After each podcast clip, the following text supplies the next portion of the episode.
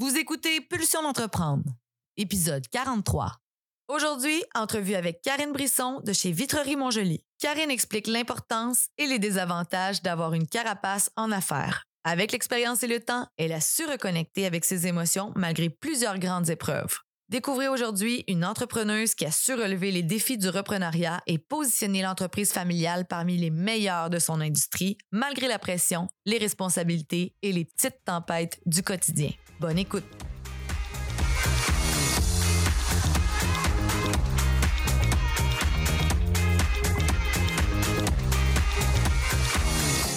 Pulsion d'entreprendre, c'est un rendez-vous où la perfection n'existe pas. Ce sont des discussions, des outils et des trucs livrés généreusement par des entrepreneurs de cœur et des humains fonceurs qui se sont remis plusieurs fois en question. Je suis Sab Dion et j'ai pris le pari d'avoir le maximum d'impact dans la vie des gens qui, comme moi, sont curieux et friands de croissance personnelle et professionnelle. Que tu sois salarié ou en affaires, je t'invite à te poser des questions. Écouter quelques histoires et anecdotes qui te donneront envie de transformer les prochaines pulsions en action. En direct, la saison 4, édition Ambassadeur de l'Est, dans un contexte de rêve, à bord du studio mobile Spatio. On est présentement stationné face au fleuve, au cœur du village de Métis-sur-Mer. Et si tu souhaites découvrir le projet, visite le sabdion.com. C'est parti!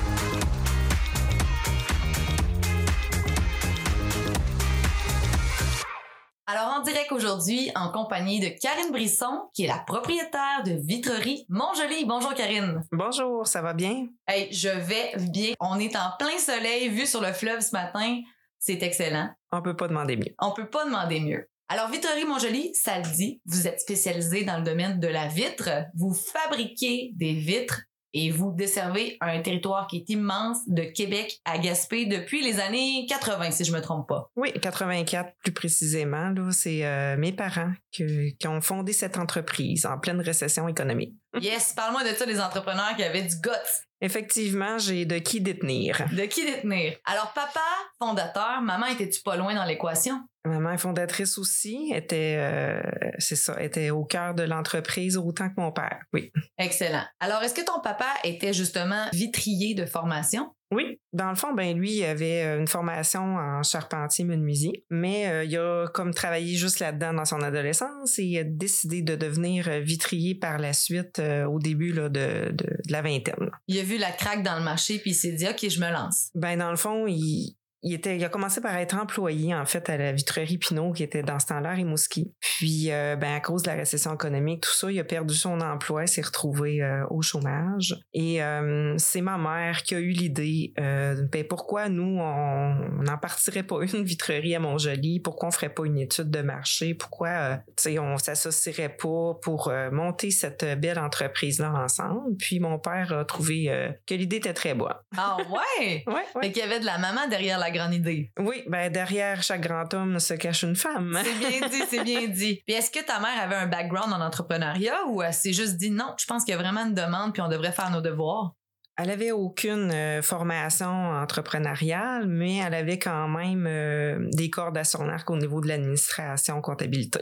Fait que ça a été elle qui, qui a, au niveau administratif, qui a vraiment épaulé papa. Donc, qui a structuré tout l'aspect commercial, légal euh, des- du début, là. Oui, c'est ça. Et toi, t'arrives quand, là? Et moi, je suis née en 1980. Faites le calcul. euh, ma mère était à la maison avec moi quand ils ont décidé de partir l'entreprise. J'ai baigné là-dedans là, depuis que je suis tout petite. J'ai commencé en faisant du ménage, en allant à la caisse faire le dépôt pour ma mère. euh, toutes des petites tâches comme ça au- qui ont au fil du temps évolué. Puis je me suis de plus en plus impliquée au sein de l'entreprise familiale. Au début, est-ce que t'étais rémunéré ou c'était plus des petits services? C'était des services. Au début, c'était des services.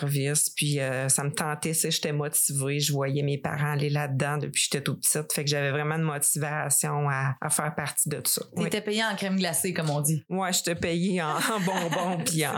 c'est ça. T'avais quoi, une dizaine d'années? Même pas. Quand j'ai commencé, ouais, même pas. Oh wow. Fait que là, toi, c'est vraiment toute ta vie qui est dans la vitrerie Montjoli. Autant l'esprit familial qui est derrière euh, l'ADN de l'organisation, mais aussi maintenant, t'en as fait une carrière. Parce que t'as pas étudié pour devenir vitrière non plus. T'es prof de formation, t'as Ouais. fait un bac en enseignement primaire. Et là, t'as as quand même, dans ton parcours, euh, exercé dans ce métier-là. Puis t'as Oui. fait un pont, t'es revenu vers l'entreprise familiale. Veux-tu m'en parler un peu?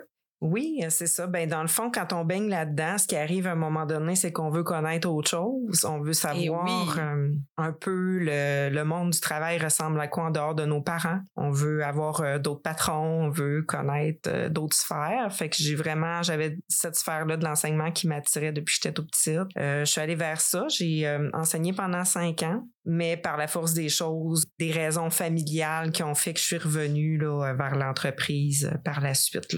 Mais j'aime ça ce que tu me dis parce que c'est vrai que euh, si vous avez un papa puis une maman qui, qui ont une business présentement, vous n'avez peut-être pas d'attirance aujourd'hui. Quand vous écoutez le podcast, vous êtes peut-être déjà dit je ne reprendrai jamais ou peut-être un jour. Il y a peut-être une craque d'ouverte à quelque part, mais vous savez pas quand vous allez la saisir. Ouais, c'est un peu ça. Moi, il y avait, euh, il y avait de l'intérêt, mais j'avais besoin vraiment de connaître autre chose. Ouais. C'est bon. Puis la porte est jamais fermée, ça c'est certain. Puis si vous êtes le parent, à l'inverse, là, j'inverse ce que je viens de dire. Si vous êtes le parent, puis vous voudriez donc que vos enfants reprennent, c'est difficile aussi comme situation. Ben moi je pense qu'il faut pas mettre de pression à l'enfant Il faut vraiment que l'enfant décide par lui-même. si c'est vraiment ça qu'il veut, ben après avoir fait ses expériences comme j'ai fait, il va revenir. Mais si on met de la pression, euh, je pense que ça va juste comme euh, anéantir le, le, processus. Ah, j'aime ça. Puis dans ton cas, comment ça s'est passé? Ben dans le fond, euh, c'est que dans l'enseignement c'est très difficile, c'est très exigeant au niveau de, la discipline, tout ça. Fait que j'aimais beaucoup enseigner j'aimais beaucoup moins l'aspect discipline qui prenait de plus en plus de place dans, dans ma tâche. C'est un peu les raisons qui ont fait que je suis revenue aussi, puis du fait que j'étais devenue mère monoparentale avec trois enfants, ben j'avais besoin d'un horaire qui était un peu plus flexible, tout ça. Ce que l'entreprise familiale me permettait aussi en même temps.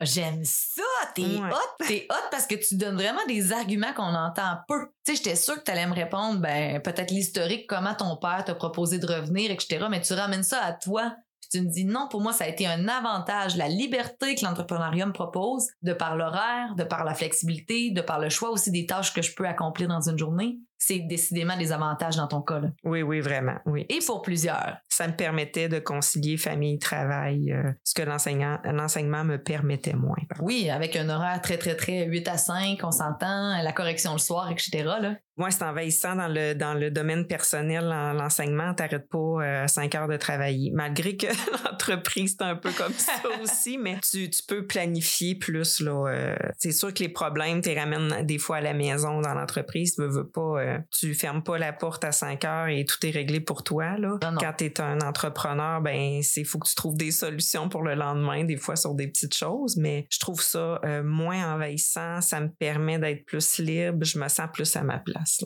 Ah, j'aime ça. Puis là, fait quand tu fais ton retour, t'as quel âge environ? Oh mon Dieu, je devais avoir euh, début trentaine. OK. Fait que t'as à peu près début trentaine, t'as vu un petit peu le milieu du travail, t'avais fait des stages ailleurs, t'as vu d'autres euh, institutions que l'école où t'as travaillé pendant cinq ans, j'imagine. Et là, t'es prête, t'attaques la vitrerie Montjoli avec tout de suite une optique de reprenariat, comme tu vas devenir la propriétaire, ou tu te dis non, j'aimerais ça peut-être avoir des rôles plus importants que aller faire les dépôts de maman quand j'avais 10 ans, etc., etc., etc. Ben, au moment où je suis revenue, euh, c'est aussi à cause que ma mère était malade, ne pouvait plus euh, être euh, au sein de l'entreprise. Dans le fond, sa santé lui permettait plus de d'être là, d'assumer les tâches qu'elle avait. Donc, quand j'ai pris la décision de revenir, c'était vraiment pour prendre sa place puis la relève de l'entreprise. Mais malgré la situation familiale, la maladie de ta mère, ça a resté un choix, non une obligation pour toi? Euh, oui, c'est vraiment, vraiment. Je t'ai rendu là dans ma vie. Là. Super. Tout le, le, le, timing était là, là. Et là, est-ce que tu viens chapeauter justement les dossiers de ta mère au niveau administratif ou tu prends un autre rôle? Ben dans le fond, euh, j'ai pris de ma mère assumait pas toutes les, responsabilités au niveau euh, euh, de la gestion de l'entreprise. J'ai pris plus de responsabilités. L'entreprise a beaucoup évolué aussi depuis que je suis arrivée. Le, territoire s'est agrandi, l'envergure des projets a beaucoup évolué aussi. Donc c'est tout ça qui fait en sorte que l'entreprise a grossi, a pris du galon au fil du temps aussi. Là. Fait que c'est c'est plus un petit peu, je dirais que j'ai beaucoup plus de responsabilités qu'elle maintenant là, à cause de tout ça. Là. Mais c'était un choix aussi qu'on on voulait progresser aussi. Oui, puis parlons-en des chiffres parce que tu as quand même près d'une vingtaine d'employés à ton actif. Euh, vous couvrez énormément de territoires. Je mets d'entrée de jeu que vous êtes de Québec à Gaspé, mais ça, ça veut dire énormément de clients, autant dans le résidentiel que dans le commercial. Oui, vraiment. Puis on est vraiment plus commercial comme vitrerie aussi. Là, euh, oui, c'est vraiment euh, les façades de, garages automobiles, les écoles, euh, les centres communautaires, les, les, églises converties en centres communautaires. On est vraiment dans l'axe commercial. Là, fait que c'est vraiment impressionnant. Puis c'est valorisant de voir les réalisations qu'on fait aussi. Là. On peut pas croire qu'une petite vitrerie de Montjoli peut faire des projets de cette envergure-là, je pense. Oui, puis c'est vrai que ça doit être très, très, très satisfaisant quand on fait partie de l'équipe de dire Hey, ça, c'est moi qui ai taillé cette vitre-là ou ça, je l'ai vu sortir de la shop, tu sais. Des fois, c'est des façades là, complètement vitrées, puis c'est ce qui, moi, je trouve personnellement, c'est ce qui donne vraiment le look, le design, le cachet euh, au bâtiment là, quand tu regardes la fenestration. Fait que ça, ça m'impressionne de voir les projets sur lesquels on travaille. Puis on a fait un projet à un moment donné, là, c'était un au quai de Bécomo, c'était euh, avec des grues euh, sur le fleuve. C'est vraiment très technique des fois, là. Fait que, on sort de ce projet-là, puis on est vraiment fiers de nos réalisations. Puis aussi, je tenais à te parler euh,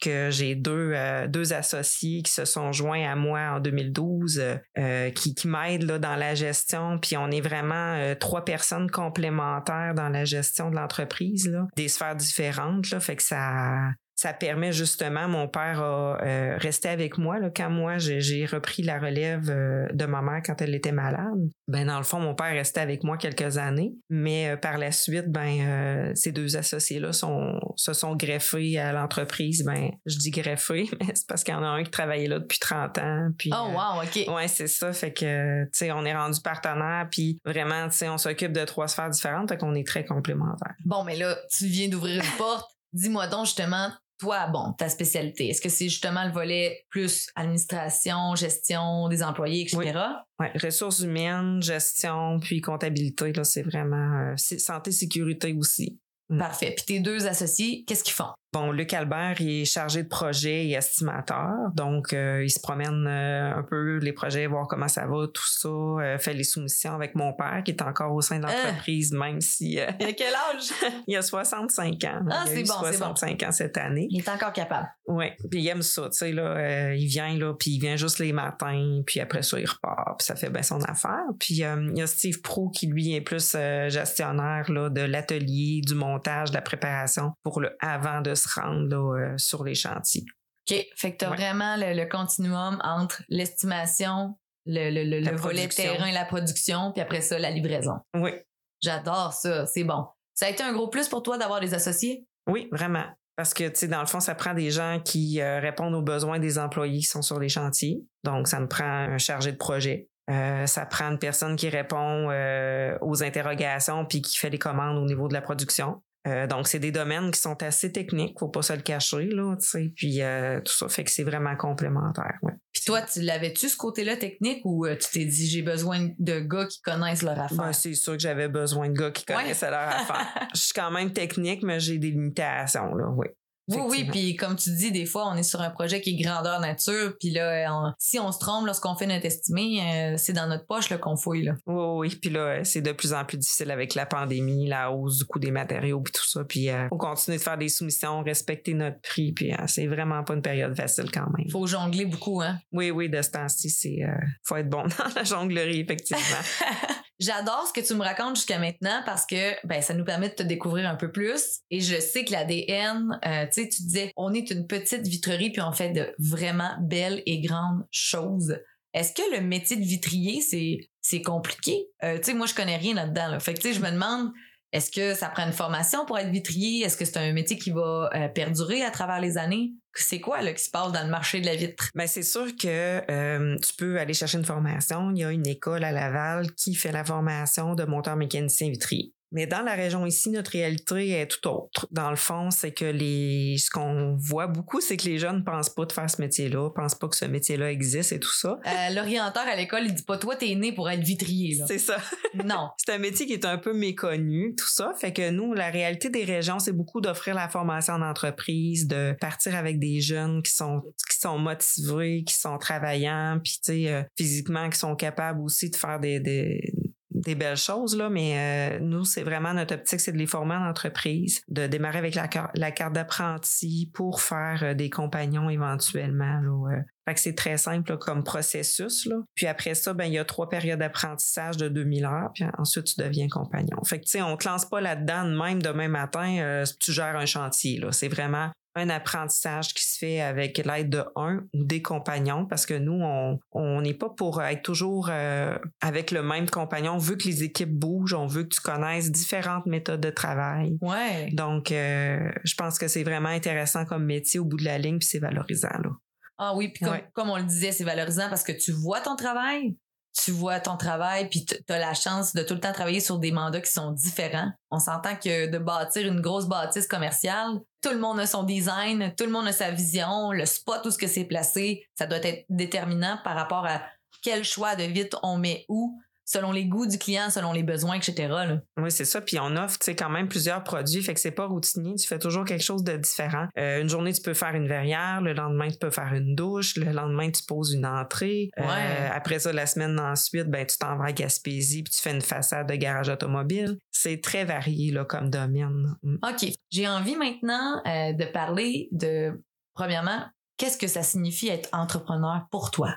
ça signifie avoir avoir du guts, pas avoir peur de foncer, de prendre des décisions, de suivre son feeling, son sentiment. Euh, je pense que ça prend ça. Si tu es rempli de crainte, euh, euh, ben ça va être difficile d'avancer. Je pense que ça prend ça pour te lancer en entreprise ou pour reprendre la relève d'une entreprise. Si t'as pas cette petite fibre-là dedans de toi, là, ben il faut faire que tu travailles plus fort, là, c'est sûr. Toi, tu l'avais-tu, cette fibre-là? Ah oui, vraiment. Ah ouais? oui. Je pense que c'est de famille, là. qu'est-ce qui fait? Tu sais, t'as l'air d'une femme super posée, rationnelle, très euh, douce. Mais là, tu me parles de guts, puis de fougue, puis de... Je le vois comme pas, là. Puis on est en non, présentiel. c'est ça. Ben non, c'est pas, c'est pas l'image que je projette, mais quand on me connaît, on s'en rend compte. T'es une fonceuse. Oui, oui, vraiment, oui. Puis est-ce qu'il y a des choses qui t'ont fait peur, dans, justement, quand t'as fait tes premiers débuts dans l'entrepreneuriat? Ben oui, c'est sûr, parce que la progression de l'entreprise, euh, c'est, un petit peu épeurant parce que tu sais pas trop comment ça va tourner, tu te lances là-dedans, puis euh, là, l'entreprise grossit, puis euh, faut que tu t'assures là, que, que, tout le reste suit. Là. Faut que tu t'assures d'avoir la main-d'œuvre suffisante, faut que tu t'assures d'avoir les fonds suffisants. c'est plein là, d'autres choses qui viennent se greffer, puis des fois, là, c'est, sûr que ça fait peur, oui. Ah, c'est bon. Ouais. Puis toi, est-ce que ça a été du stress ou ça a été plutôt un, un, moteur d'action? Je dirais un peu des deux. Ouais? Ouais, ouais. Un moteur, mais stressant. fait que c'est un mélange, là. C'est bon. Puis est-ce que tu t'es entouré, tu es allé chercher des compétences ou des gens clés pour t'aider à travers tout ça? Oui, vraiment.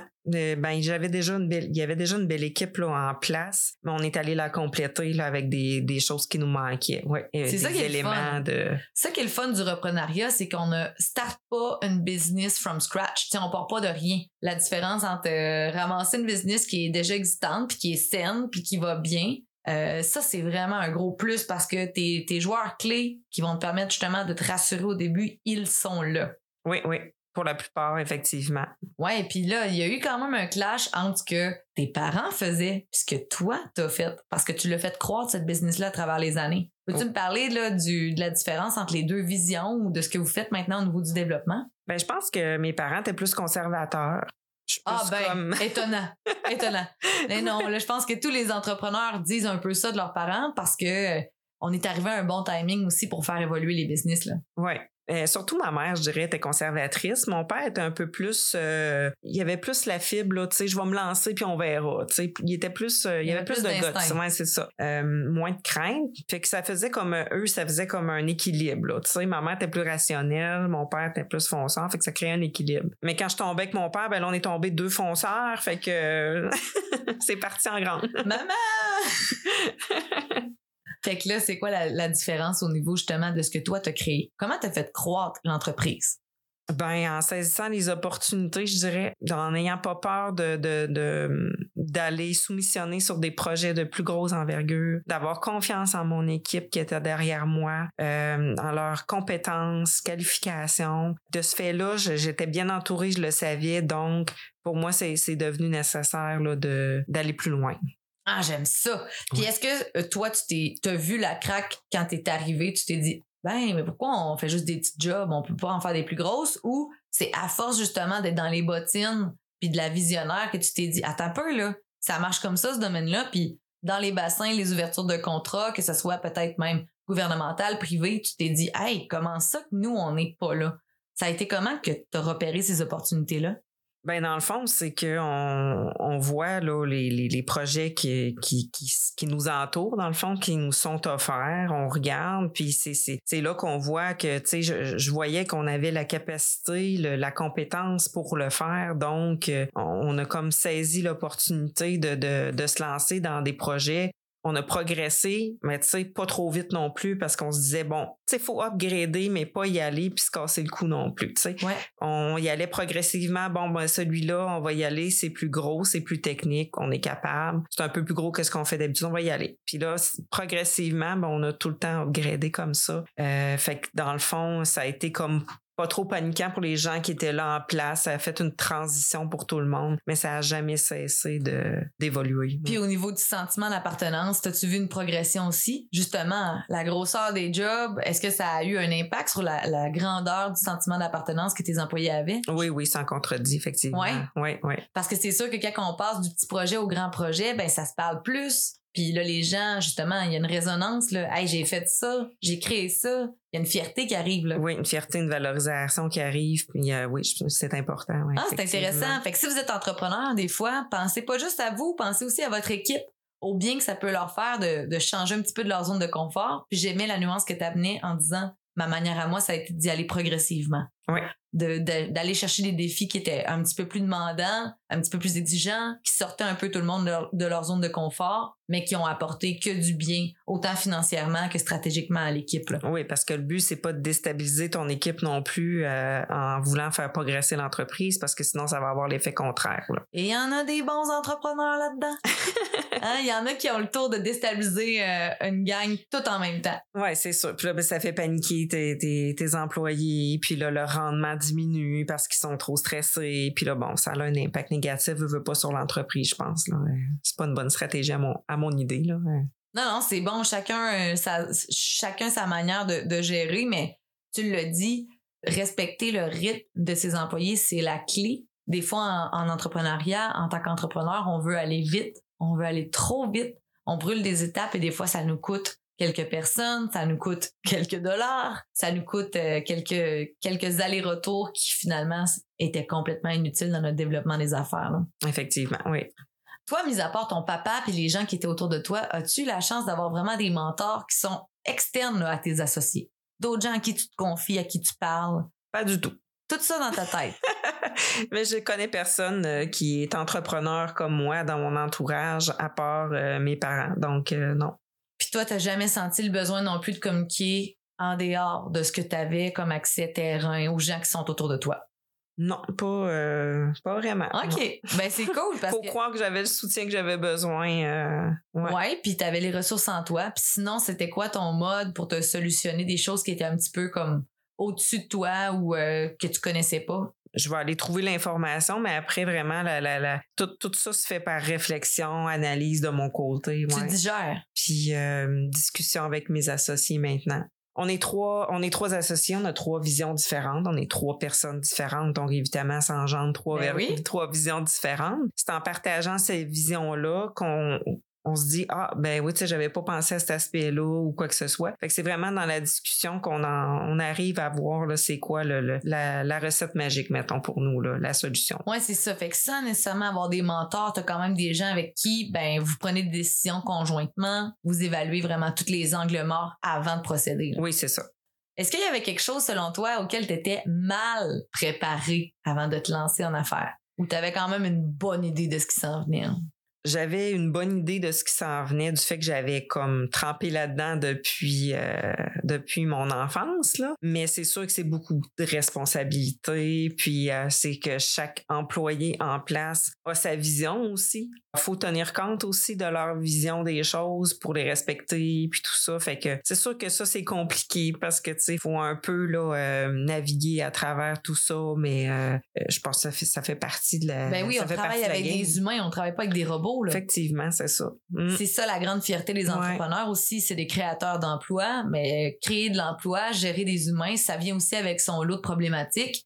Quand je parle de problématiques, c'est pas négatif, je fais plus référence à des défis, des défis de vision parfois, des défis de tâches. En entrevue euh, dans les dernières semaines, on parlait justement de le problème parfois c'est pas nécessairement euh, l'humain, c'est aussi des fois parfois un problème de chaise. Ça dépend où la personne est parfois dans l'entreprise.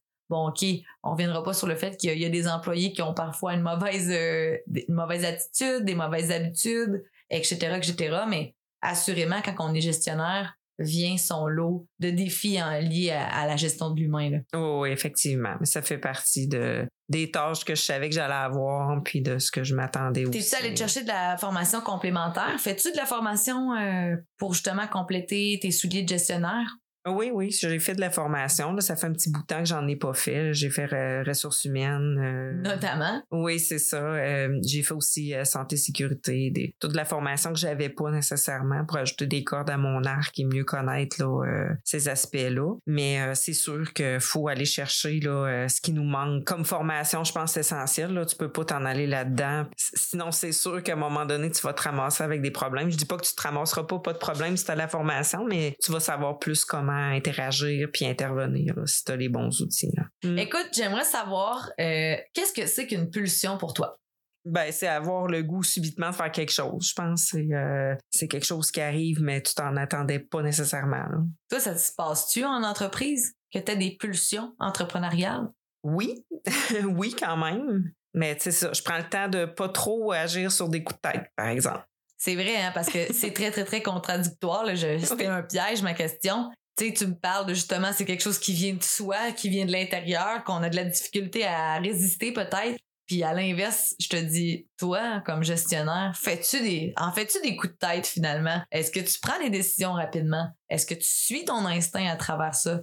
C'est un mix, j'imagine, pour toi? Ben, je suis mon, mon instinct, oui, ça oui, mais euh, je prends le temps de réfléchir. Là. Je, je vais pas sur un coup de tête, par exemple. Je prends vraiment le temps de réfléchir, mais d'habituellement, mon instinct, elle me trompe pas vraiment. Ouais, fait que c'est, c'est le fun. C'est bon, on Ouais, apprend avec les années à se faire vraiment confiance puis à suivre son, sa petite voix intérieure. Là. effectivement, Il y a oui. du monde pour qui il y a un petit démon puis un petit ange d'un côté, là, mais le petit démon, il est pas là pour rien, puis le petit ange non plus. Non, ils ont leur bon côté, les deux, là. C'est ça, c'est vrai, hein? Oui. Puis on apprend à se connaître aussi, puis à se faire confiance à travers ça, mais c'est vraiment vrai que si on est loin de nos émotions, puis si on connecte pas justement à... Des fois, on a un petit feeling. Ce petit feeling-là, il est pas là pour rien. Oui, c'est ça. Faut l'écouter, mais justement, faut prendre le temps d'y penser avant de, d'aller de l'avant. là. Puis y a-tu des moments, tu dirais que t'as pas écouté cette petite voix-là, puis tu t'es dit « Ah, j'aurais donc dû. » Oh oui, c'est sûr. On, vit des échecs, on vit des. euh, c'est sûr qu'on prend pas toujours les bonnes décisions, mais moi, je pense qu'à travers ça, ben, on apprend nos erreurs. Par exemple, je pense que c'est ça qui nous forge en tant que, qu'entrepreneur. Hmm, On n'est pas, on n'est pas parfait, puis il faut en faire des erreurs pour avancer. là. Ça, c'est évident. Parfaitement imparfait. Ouais. C'est ce que je retiens. Écoute, Karine, on, je sais que tu chausses énormément de souliers dans, dans ton aventure entrepre- entrepreneuriale. Et là, j'ai vraiment envie de t'emmener et de valider en dedans de toi qu'est-ce qui se passe. Et je t'invite au segment Question Pulsion.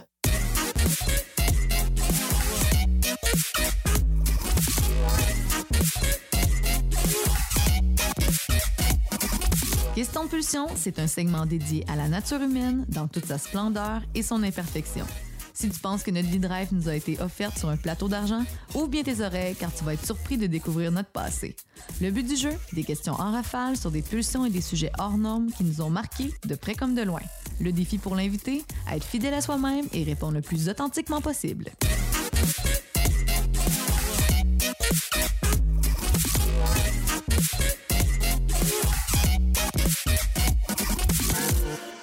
Karine, c'est cinq questions en rafale. Ça peut être autant au niveau personnel que professionnel. C'est parti. D'accord. Question numéro un. Quelle chose étonnante as-tu fait que personne n'était là pour voir? Passer mon permis de moto.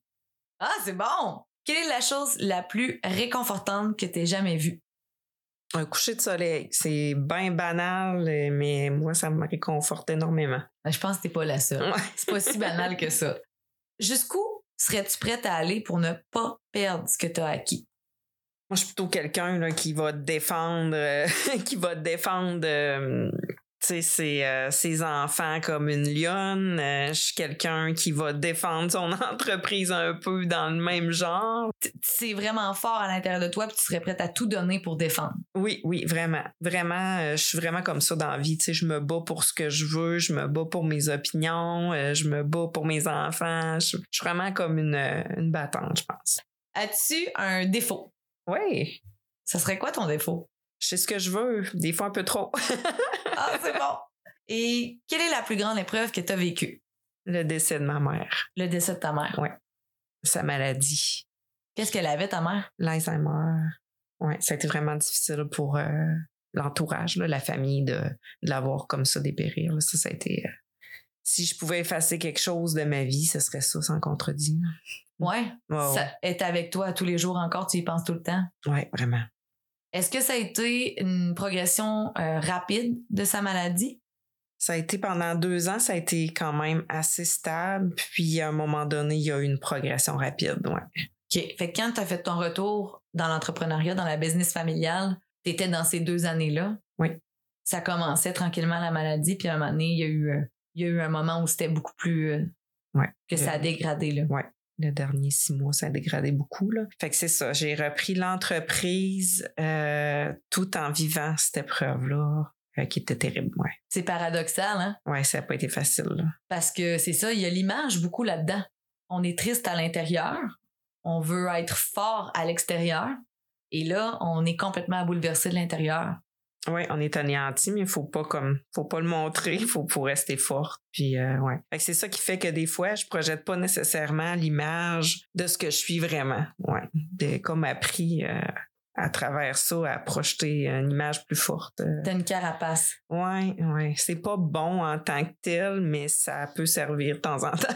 Il faut apprendre à pas juste euh, avoir cette carapace-là, puis pas juste montrer cette carapace-là. Au fil du temps, par la suite, j'ai appris à montrer quand même autre chose aux gens qui me connaissent un peu plus. Mais euh, c'est ça, ça m'a pris du temps après cette épreuve-là. Je te comprends tellement. Moi aussi, euh, j'ai un petit peu ce défaut de fabrication-là, de montrer juste le côté fort et pas assez le côté faible. Est-ce que tu penses que ça a créé une distance entre tes employés et toi? Ou euh, non, à l'inverse, tu penses que tout le monde connaissait ta maman puis tout le monde savait ce qui se passait malgré, euh, malgré ce que tu montrais? Oui, oui, ben, je pense que les gens ils ont été très compréhensifs. Non, je pense pas que ça a créé une distance euh, tant que ça, ouais. Fait que t'étais-tu une fille collée sur tes émotions avant ou cet événement-là particulièrement, là, t'es capable de dire, Hmm, je m'en suis rendu compte avec cet événement-là? Ben j'étais ouais c'est ça ça a été plus euh, l'événement qui a amené euh, ouais le, fait que j'ai été capable de plus euh, parler de mes émotions ouais T'as identifié ça. ouais il y a une carapace qui s'est formée avec le temps ben j'ai appris à la défaire puis euh, c'est ça mais ça tout part de là je dirais là Ah, c'est capoté. Hein? C'est quelque chose qu'on peut pas oublier. là. C'est quelque chose qu'on traîne toujours. Et il faut apprendre à vivre avec. Là. C'est Mm. fou, hein? La vie va vite, puis euh, quand on côtoie des gens qui ont justement perdu des gens importants, euh, une maman, on en a juste une. On en perd une, seulement une fois dans notre vie. Euh, c'est capoté là, à quel point c'est une épreuve qui, qui nous touche. Alors, je sais pas, il n'y a pas de bonne situation quand on perd un être cher, mais je sais que quand on doit, on attend ou quand on voit la personne dépérir de, de semaine en semaine, de mois en mois, c'est une souffrance qui est étalée sur très, très, très longtemps et ça a des gros impacts dans une famille. Là. ouais, effectivement c'était comme un, un deuil à chaque fois que je la voyais parce qu'elle avait perdu de l'autonomie perdu des, des facultés tout ça fait que chaque jour où je la voyais c'était qu'il fallait que je fasse le deuil de petites choses que qu'elle était plus capable de faire puis que je savais le- que l'inévitable allait arriver là puis je m'y préparais mais tu On n'est jamais prêt, hein? Non, t'as beau t'imaginer comment ça va être, t'as beau te préparer, euh, c'est jamais comme tu penses. ouais. Puis ça, touche, ça touche, ça touche. Puis on n'est on n'est pas des robots, nous non plus. On parlait de l'humain précédemment, mais à quel point il faut avoir la tête froide puis être capable de garder le cap comme entrepreneur parfois quand notre vie personnelle nous rentre dedans puis qu'on a une business à rouler, on a des salaires à payer, on a des engagements à livrer. Toi, ça a-tu été un gros stress? Comment, comment ça t'a percuté dans ton quotidien? Ben, c'est sûr que ça a été euh, ça a été du stress à travers ça, là, mais je pense que j'avais euh, j'avais la force pour le faire. Là. Puis je pense qu'à la limite, euh, ça m'a permis euh, de, de, de me relever de cette épreuve-là aussi. Ça a été difficile, mais en même temps, je pense que c'est ce qui m'a permis de me relever de ça, de me changer les idées. Euh, de, je me sentais valorisée de venir au travail, de d'avoir ces responsabilités-là. Ça m'a permis de passer à travers ça. Ah, j'aime ça. Ouais ça t'a permis d'avoir une structure justement pour continuer à progresser dans ta vie à toi aussi. Là? Oui, c'est ça. Ça m'a aidé à passer à travers ça puis à, avoir d'espoir en autre chose. Là. Ouais. Ah, j'aime ça. Tantôt, tu m'as dit que euh, la moto, c'était quelque chose euh, que tu avais comme passion. Tu m'as dit que tu as passé ton permis et qu'il n'y a personne qui a vu ça. Est-ce que tu en fais souvent de la moto? Oui, quand même. Ah, euh, ouais. Dès que j'ai l'occasion, dès qu'il fait beau, je suis sur ma moto. Ouais. fait que t'embarques sur ta moto, de un, pour te promener, voir du paysage, voir le fleuve, rouler, te changer les idées. C'est quoi comme thérapie pour toi, la moto? Ben, c'est comme euh, la liberté. Tu penses pas à d'autres choses. Tu profites du moment. C'est ça que j'aime. Ouais, vraiment. Profite du moment, tu profites des paysages. Tu penses pas à tes, petits tracas de la, de la vie quotidienne. Tu, tu, vraiment, tu vis le moment présent. Fait que pour toi, ça, ça, ça te donne des ailes. Oui, oui, vraiment. Tu roules vers où quand tu roules? Ah, n'importe où. tu restes-tu dans la région ou tu t'as fait des trips de moto aussi? Là? Ben là, j'ai pas eu la chance de faire des trips de moto. Je vais faire mon premier trip là, pendant les vacances de la construction cette année. Là. On, fait, oh! on fait le tour de la Gaspésie. Mais euh, tu sais, j'ai vraiment parce que j'ai eu mes permis euh, l'automne dernier, euh, vraiment dans en octobre. En octobre, moi, c'est ça. Fait que tu sais, j'ai pas eu la chance d'aller super loin encore. Là, mais c'est sûr que dès que j'ai une occasion, là, j'en profite. que, J'adore. avec le, le, le, froid et la pluie de ce printemps, ben ça a été moins possible, mais ça s'en vient de beau temps. Ça s'en vient.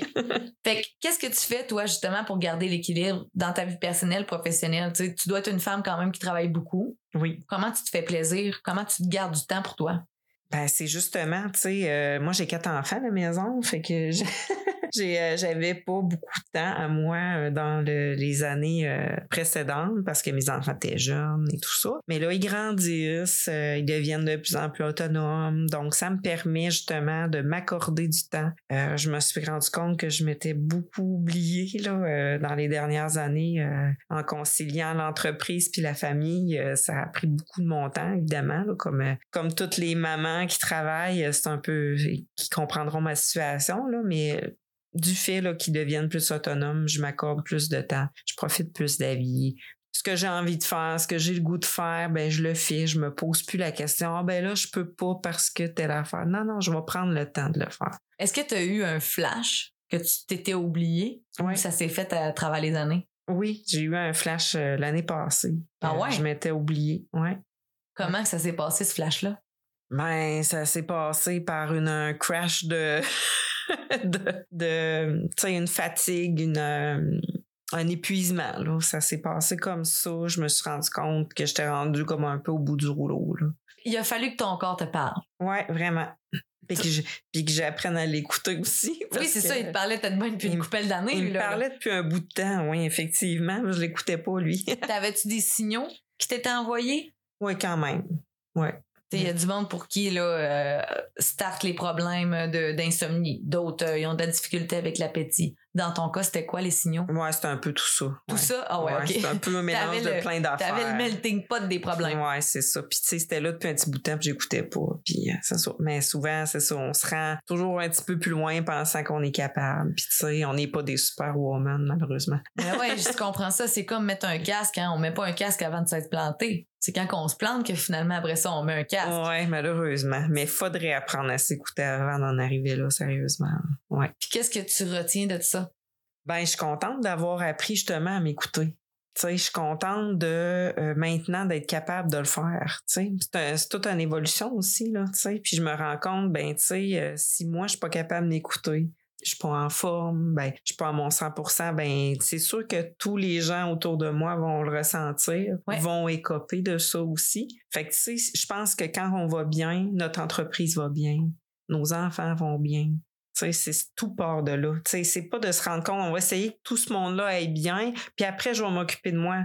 Non, il faut s'occuper de soi en premier. Puis par le fait même, les autres vont s'en ressentir, les autres vont aller bien, tu sais. C'est puissant ce que tu nommes. Ouais. Et ça prend une vie pour certaines personnes à comprendre. Pas juste nos entrepreneurs, nos salariés aussi. Si vous faites pas le ménage de ce que vous avez puis de ce qui vous pèse, si vous avez pas d'équilibre, si vous prenez pas soin de vous. Hey, des fois, ça peut juste être de prendre un bon bain, aller prendre une marche, mais juste peser sur pause. Faites quelque chose pour vous, pas dans deux semaines. Aujourd'hui, à chaque jour, à chaque semaine. Je pense que vraiment, à chaque jour, faut faire quelque chose pour nous, justement. Tu prendre, euh, même si c'est une demi-heure dans ma journée, pour faire quelque chose que j'aime vraiment, ben, crème ta journée, après, tu te couches le soir, puis tu te dis, tiens, au moins, j'ai pensé à moi aujourd'hui, tu. Ouais. J'ai pas juste pensé à l'entreprise, j'ai pas juste pensé aux enfants, j'ai pris une demi-heure pour moi, même si c'est juste une demi-heure. Si c'est une heure, c'est deux heures que tu as besoin, mais vas-y pour une heure, deux heures. Mais tes enfants vont te voir heureuse, vont te voir épanouie. Puis ils vont de, tu sais, de ce fait-là, ils vont devenir heureux, ils vont comprendre c'est quoi prendre soin d'eux. Tu vas leur apporter le modèle de quelqu'un qui prend soin d'eux. Puis je pense que ça, ça va les suivre toute leur vie après. Là. Hmm, c'est Mm. vraiment bien dit. Toi, tu as commencé par quoi? Moi, j'ai commencé par des choses hyper simples. Lire, euh, profiter d'un coucher de soleil, rien faire pendant juste une demi-heure.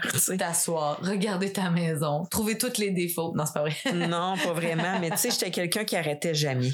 Ah ah! J'étais quelqu'un qui arrêtait jamais. J'arrivais au bureau le matin, j'avais quasiment une journée de fête à la maison. T'avais commencé avant? ah ouais, c'est ça. Ménage, lavage, gestion des comportements, des TDAH, de, la pilule qui fait pas effet le matin, les gestions de chicane d'enfants. Les... J'arrivais au bureau, j'étais déjà fatiguée, tu sais. Là, fallait que je fasse ma journée. Heureusement, ça me permettait de changer d'idée. Bon, OK. J'arrivais le soir, c'était un autre chiffre qui, qui embarquait. Ah ouais. souper, les T'avais devoirs. trois chiffres, toi, là. souper, les devoirs, les bains, les. Bon, à un moment donné, tu te couches euh, quand que les enfants se couchent parce que t'as plus d'énergie, mais t'as pas profité de ta vie, t'as rien fait pour toi dans ta journée. Je comprends. Tu sais, c'est, c'est ça. Fait que j'étais comme un peu une maman à pieuvre, puis euh, une patronne, puis c'est ça. J'étais que ça. Ça fait son temps, hein? J'étais que ça. Tu vivais pour les autres et non pour toi. C'est ça. Ah, ben, je te félicite d'avoir fait ton cours de moto, premièrement, parce que je pense que tu vas te passer euh, du beau temps dans les prochaines années, ça, c'est certain. Oui, puis je l'ai fait pour moi. Voilà. Puis je te félicite aussi de prendre le temps de faire de petites choses parce que oui, ça fait une différence. Le 15 minutes, la demi-heure, peu importe ce qu'on choisit de faire pour nous, ça c'est super pertinent. Et ça fait du bien au cerveau, au cœur. Et ça fait du bien au corps de prendre cette pause-là qu'on s'accorde. Vraiment. Écoute, en terminant, j'aimerais ça que tu nous livres, si tu veux bien, un conseil. Quelque chose qui t'a été offert ou que tu as découvert à travers ton parcours. Ça peut être une lecture que tu as faite, ça peut être un truc, ça peut être quelque chose que tu t'es dit Ah, ça, j'aurais aimé ça l'apprendre avant. Ben, moi, ce que je me suis rendu compte au fil des années, c'est que ce que les employés, ce que les gens autour de toi veulent, c'est pas une personne forte, c'est une personne humaine, dans le fond. Fait que c'est ce que j'ai appris avec le temps, c'est que quand tu dévoiles vraiment qui t'es, ben les gens, ils deviennent comme plus près de toi. Euh, on devient plus soudés, on devient plus heureux. Je pense que, tu sais, ça a un impact sur tout le reste. Que je, moi, si j'avais un conseil à donner, c'est justement de pas être cette personne forte à toute épreuve, de pas vouloir projeter cette image-là à tout prix, parce que ça sert à rien. C'est tellement un beau résumé de notre échange qu'on vient d'avoir. Ça démontre aussi toute la progression, le cheminement que tu as fait dans ton parcours entrepreneurial. Sincèrement, moi, je le prends, je l'accueille, ce que tu viens de me nommer, parce que moi aussi, j'ai longtemps eu ce problème-là. Je l'ai encore aussi, encore aujourd'hui, à l'heure où on se parle. J'ai de la difficulté à montrer mes faiblesses. Je le nommais tantôt, mais c'est vrai. Et on en croise beaucoup trop de gens. Alors que vous soyez salarié ou entrepreneur, recevez ce commentaire-là. On est tous imparfaits, on est tous vulnérables. Montrez votre vraie couleur, votre authenticité. Vraiment, oui. Puis, tu sais, je pense que ça vient du fait que, euh, tu sais, il y a des gens qui ont vécu des épreuves dans leur vie, qui ont, qui ont eu des carapaces, qui sont forgés des carapaces, mais c'est ça, faut apprendre vraiment peu à peu à la laisser aller, cette carapace-là, pour montrer là, qui vous êtes vraiment. Sortez de votre tortue ninja, enlevez votre carapace. Je fais la joke, mais c'est tellement vrai, ça me parle énormément ce que tu viens de nous confier. En terminant, si on veut se faire faire une estimation, si on veut euh, découvrir Vitrerie Montjoli, où est-ce qu'on vous trouve? À Montjoli, évidemment, mais sur euh, le boulevard Jacques-Cartier, 1800 boulevard Jacques-Cartier. Et sur le web, Euh, vitreriemj.com. Euh, c'est facile, notre site, vous allez voir nos réalisations. Puis si vous voulez une estimation, le numéro de téléphone où on vous joint, 418-775-2929. Merci Karine, tu es très très très inspirante. J'ai senti tout au long euh, de cet échange-là que tu as été vraiment vrai, tu as été toi-même et je le sais, tu as encore du cheminement à faire. Oui. Et c'est vraiment ça qui est le fun dans Pulsion d'entreprendre, c'est que les gens qui prennent le temps de venir nous partager notre histoire, leur histoire, pas la nôtre, la, leur, ben ça nous permet d'améliorer aussi le, le, le cours de notre histoire à nous. Donc, merci pour tous ces aveux-là, ce partage, cette belle vision. Et je vous félicite personnellement pour la belle croissance avec Vitrerie Montjoli. Je sais qu'il y a du potentiel énorme et j'espère qu'on aurait réussi à faire des petits clins d'œil à certaines personnes qui n'ont pas nécessairement une formation ou qui ont un intérêt pour le, la vitrerie, qui sont manuelles et qui ont envie justement de joindre à une équipe de crinqués qui font des projets d'envergure incroyables et de découvrir ce que c'est que le monde de la vitrerie. Alors, contactez l'équipe de Vitrerie Montjoli. Je pense qu'il y a des beaux postes à pourvoir. Effectivement. Merci beaucoup. Merci à toi de m'avoir accueilli aujourd'hui. Ça fait plaisir. À la prochaine! T'as aimé l'épisode d'aujourd'hui et t'aimerais découvrir ce que je fais concrètement en marketing? Tu peux visiter le sabdion.com et découvrir mon organisation Bombe Créative. On est là pour toi pour t'aider à brainstormer sur tes prochains projets et on offre de la formation et du marketing d'impact. Alors, si t'as besoin d'un conseil, d'un truc ou d'une astuce, tu peux nous contacter. À bientôt!